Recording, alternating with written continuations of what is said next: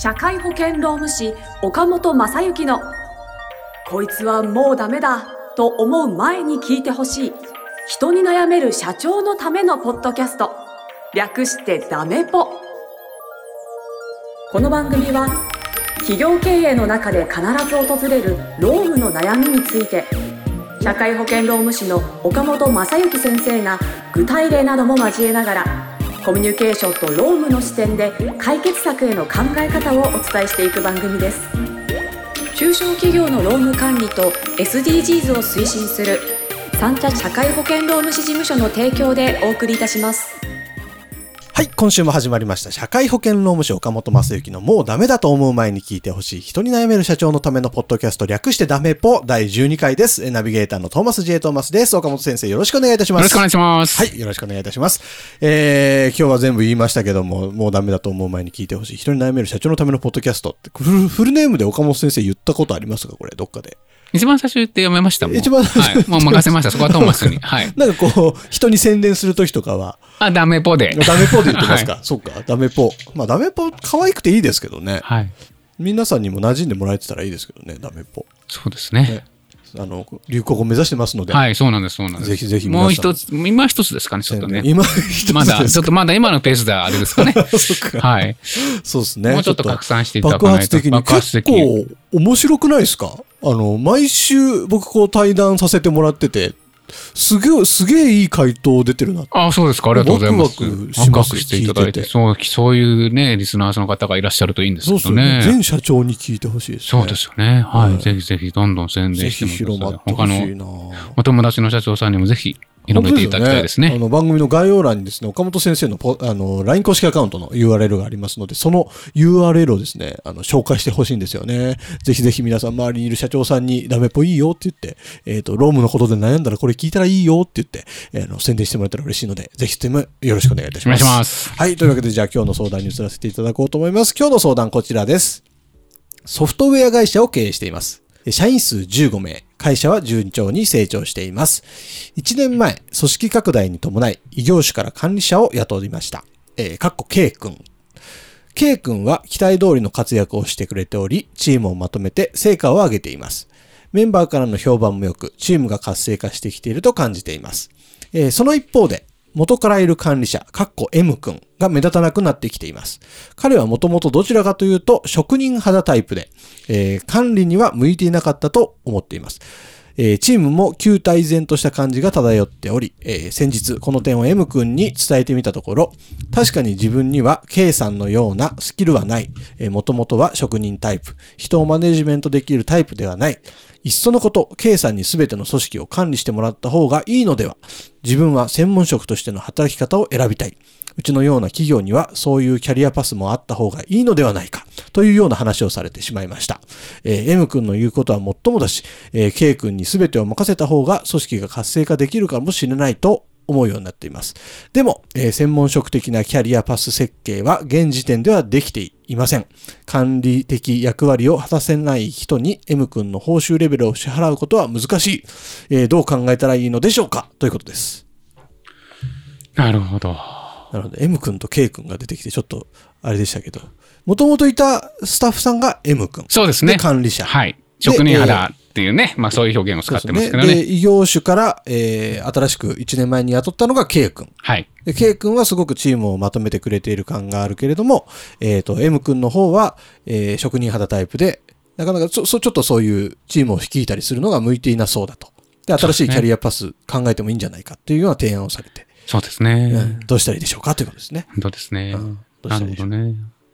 あれですよね。まあ多分、あれなんでしょうね。まあ、あの、なんでしたっけ、何話か前にね、あの、期待して雇った方がね、期待通りの成果を上げるって少ないですよっていう、この、この会社さんはまさにね、少ない例を挙げていらっしゃるんで、うん。いい会社、いいですよね。なんか、他の社長さんからすればね、非常にいいんじゃないかって。そうですね。でもその社長さんでまたやっぱり新しい悩みが出てきてるってことなんですね。元々いたスタッフがってことですねそうですね。なるほど。なるほど、ね。そうですね。まあ、M 君もね、やっぱり、うん、さすがに多分社長がね、もともと管理職にしてあっただけで、こう、まあまあまあできる方なんでしょうねそうですよね。自分もある程度ね、まうんあ、まあ、それがいいか悪いかは別にしてね、それなりの分析をしていらっしゃいますしね。うんその、やっぱり確かにね、あのーまあ、向いてるか向いてないかとか、あるいはそういう思考性で考えれば、あのーね、えー前も言ったように、まあ、そこにね、あまりとらわれすぎちゃうとあれですけど、はい。あのー個人のね、えーじゃあ自分は管理者にちょっとなりたくないんですみたいな方をね、うんうんうん。無理に管理者にするといううことじゃないパスもあってもいいのかもしれないので、だからそういうようなね、あの、まあ、ソフトウェアを開発ししていらっしゃる会社さんだと、そういう社員さんも、まあ、なんとなく多いような印象もありますので、そういう方向けのパス、ね、キャリアパスとか、うん。そういう方だったとしても、こう実証その会社で勤められるようなものを作ったらいいんじゃないでしょうかっていうのは、まあ、非常に会社のためとかね、うん。自分の将来のことを思っての、あれ、ね、表現なんで、的確な感じで、多分この M さんもいい方なんでしょうね。能力のある方なのかなと思いますね、ねきっとね。うん、なるほなんかこの M さんの気持ちもわかる気もしますけどね、もともといて、やってたところに、新しく入ってきたやつが、やべえ、俺より優秀かもしれないって思っちゃうと、ちょっとなんか、あ俺ちょっとそれ向いてない、もともと向いてなかったんだし、みたいな言いたくなっちゃう気ど。持ちもああ、そうですわからんねで。もないといういか。ろんなね、複雑な気持ちはあるかもしれないですよね。うん、そうですね。だからあれですかね、やっぱりその、そうですね。いろんな視点からね、いろんなことはできると思うんですけど、うん今のお話聞いてても、M さんのね、パフォーマンスっていうのが、どうなってるのっていうのは、ちょっとね、改めて明確にした方がいいのかなと思う。うんまあ、やっぱりあの、当然今おっしゃったように優秀なね、K さんが期待通りの活躍をしているので、えー、M さんは実際にどうなのと。うんえー、K さんと比べるとっていうね、表現にどうしてもなっちゃううんうですね。人ですからね、うん。彼と比べてっていうふうになりますけど、うん。うんうんでも、比べなかったとしたら今、M さんはどういうマネジメントをしてるんですかっていうのは、あの、整理をして、改めてね、あの、K さんのとの比較ではなくて、うん。うん M さんが何、どういうことなんだろうなっていうのは整理をしてあげたらいいのかなと思いますよね。うんうんうん。うん。ですので、まあ、もしかすると、別その、どこかにね、えっ、と、旧体依然とした感じが漂っているというような表現も確かありましたけど、おでも、もしかすると、お結果を残してるかもしれませんしうん。ね、えーあるいは、えー改めて整理してみたら、いい面がたくさん見えてきて、うんまあ、球体、どうしてもその、ね、さんとの比較で見ると、なんかうん同じようなことをやってるように見えるんだけど、でも会社はね、成果を上げればいいだけですので、そのやり方だったりとかっていうのは、うんうん、整理をしてあげてもいいのかなっていうふうには思いましたね。うん。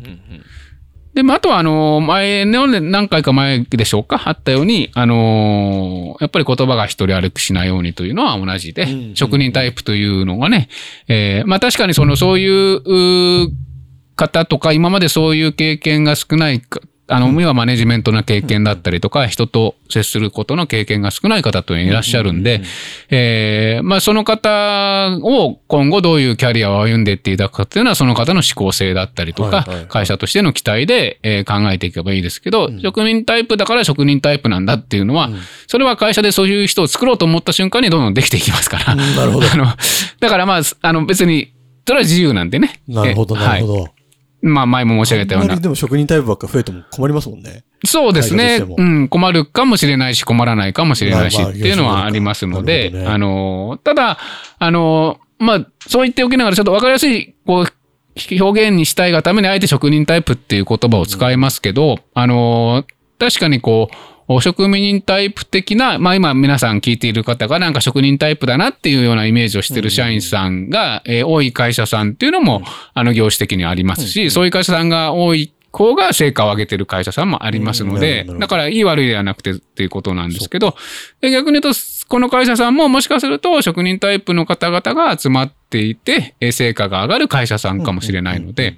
もしかするとそういう方々のマネジメントは職人タイプの方はやった方がうまくいくのかもしれないなっおーほうほうほうほうほていうのもあります。のでね。それは面白いですね。とは思いますので、えーまあ、あのー多分 M さんですか？途中から入ってこられた方が、まあ非常に優れた方なんでしょうね。うんうんうんだからその優れた方の、まあ優れた方のマネジメントで、ままとめ上げるでもいいかもしれませんし、えー逆に言うと、あのーお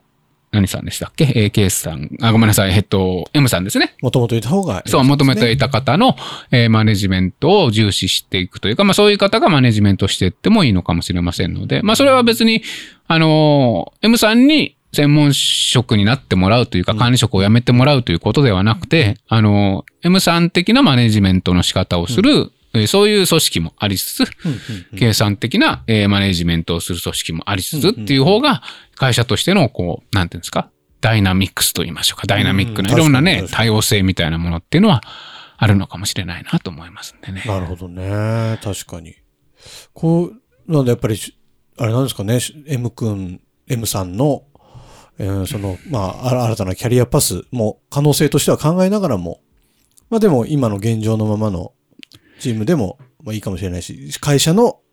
そうですねまあ目指すところに合わせた。そうですね。会社の目指すところに合わせつつ、うんまあおっしゃるように、だから、えっ、と、今は、あの、というか多分、K さんが入ってくる前は、M 君もマネジメントをしていたし、はいはいはい。マネジメントをしつつ、えー自分でもある程度のこう作業もするとかっていうことで、まあそれなりの給料をもらってたんで、うんうんうん。まあ今はその、じゃあ、その K 君が来たから、うん。M 君はマネジメントしないっていう方向性にちょっと引っ張られてるような気がするんで、うんうんそう、そうじゃなくて、あの、最初にも言ったように、M 君のマネジメントでも成果が上がってるんだったら、うん。それはそれに残しておいてあげればいいし、うんうんうんうん。今の給料を払っていってあげればいいしとは思いますし、M さん本人のこのなんか、自分はす向いてないんじゃないかっていう気持ちをなんかうまく払拭してあげる方法とかもあるんですかね？そうですね。で、それはですね、多分、そのさっきもトマさんも言ったように、本当に将来この会社をどうしていこうかね、みたいなところを、やっぱり話し合っていただくことだと思うんです。うんで、その、せっかくその、K さんというね、うんえー方も入ってこられたんで、まあ社長と K さんと M さんが、まあ3人で、えーまあ多分そのマネジメント、管理者の会議みたいな形になると思うんですけど、うんあの、そういう、まあ多分管理はなさっ、あの会議はなさってると思うんですよね。何らかの形で。えーで、その会議の内容で、そういうことを検討していくとかっていうふうにしてっていただいたらいいのかなって思いますね。あの、K さんと M さんでなんかうまいことこう、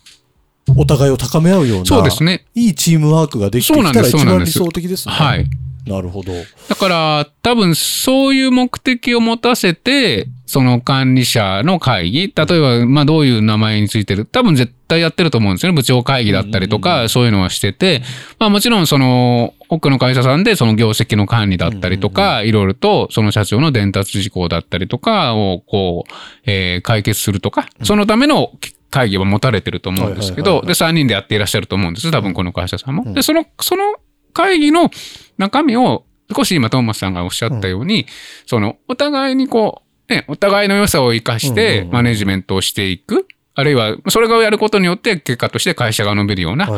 まあ組織づくりだったりとか、うんマネジメントの仕方であったりとか、っていうのはどうしたらいいのかなとか。あるいはもしかすると、あの、K さんは非常にうまくいってるっていうことでうまくいっていらっしゃるんでしょうけど、あの、K さんもそういう視点から見た場合にやっぱり M 君のここの長所を生かして、M 君なりのマネジメントをしてもらいたいっていう要望もあるかもしれないんで、